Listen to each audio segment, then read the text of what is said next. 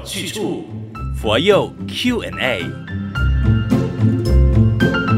欢迎收听逢星期三晚上八点钟准时新更的佛佑 Q&A。你好，我是李强。那四月份开始呢，我们再邀请到了一位法师常驻节目中，为你来解答在学佛路上的疑难杂症。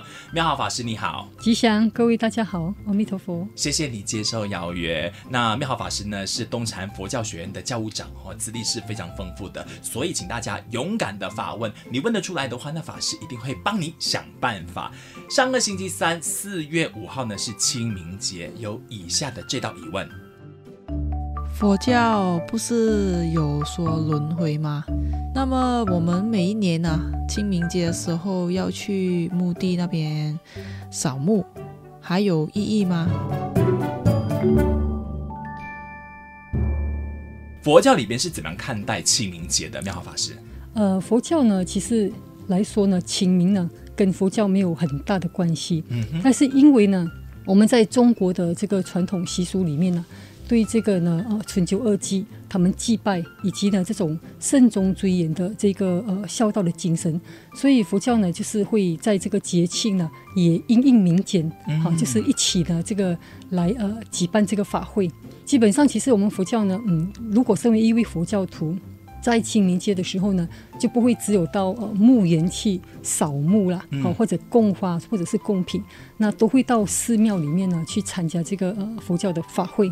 其实佛教的法会呢，能够让信众呢不只是慎终追远，就是呢对这些祖先呃这个感恩以外呢，还能够为我们的家人呃这个做功德，甚至祈求世界和平啊。所以这个意义会比呢这个传统的佛教还来得更广。了解，嗯，那其实我们也不否认，就是每一次到墓园去拜祭，也是一个追思的举动。是是，主要就是不忘本啊，因为其实这种我们讲情啊，都会想到说我们的祖先，嗯、所以其实也是慎终追远的，就是我们的。祖先的这个美德，我们要传承他的美德，嗯、要也是一个饮水思源，不忘本。嗯，所以你看哦，很多人到这个墓园去啊，呃，拜祭的是那个墓碑嘛。那因为佛教我们相信的是有轮回这件事情，所以可能真的只是一个仪式而已。哦、到底有没有用？是不是？对对对。其实这个问题呢，我在早期还没有出家之前呢，其实也常常会问到说，哎，其实我的阿公已经往生三十年了，哦，你再把它超荐还有效吗？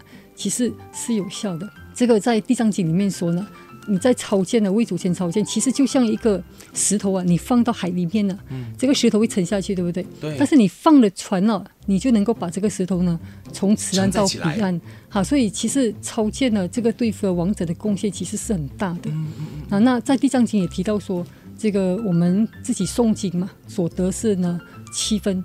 那是亡者得二分哈，二到三分。嗯、那生者你送的是得七分，好，所以其实我们最最主要呢，能够度自己的家人，在生前的时候就有这个呃宗教的情操，自己诵经，嗯啊，所以好过我们呢，就是等到呃家人往生啊，你才要的这个来祭拜或者是法会。我觉得生前度化，就像佛教里面说呢，大孝就是呢。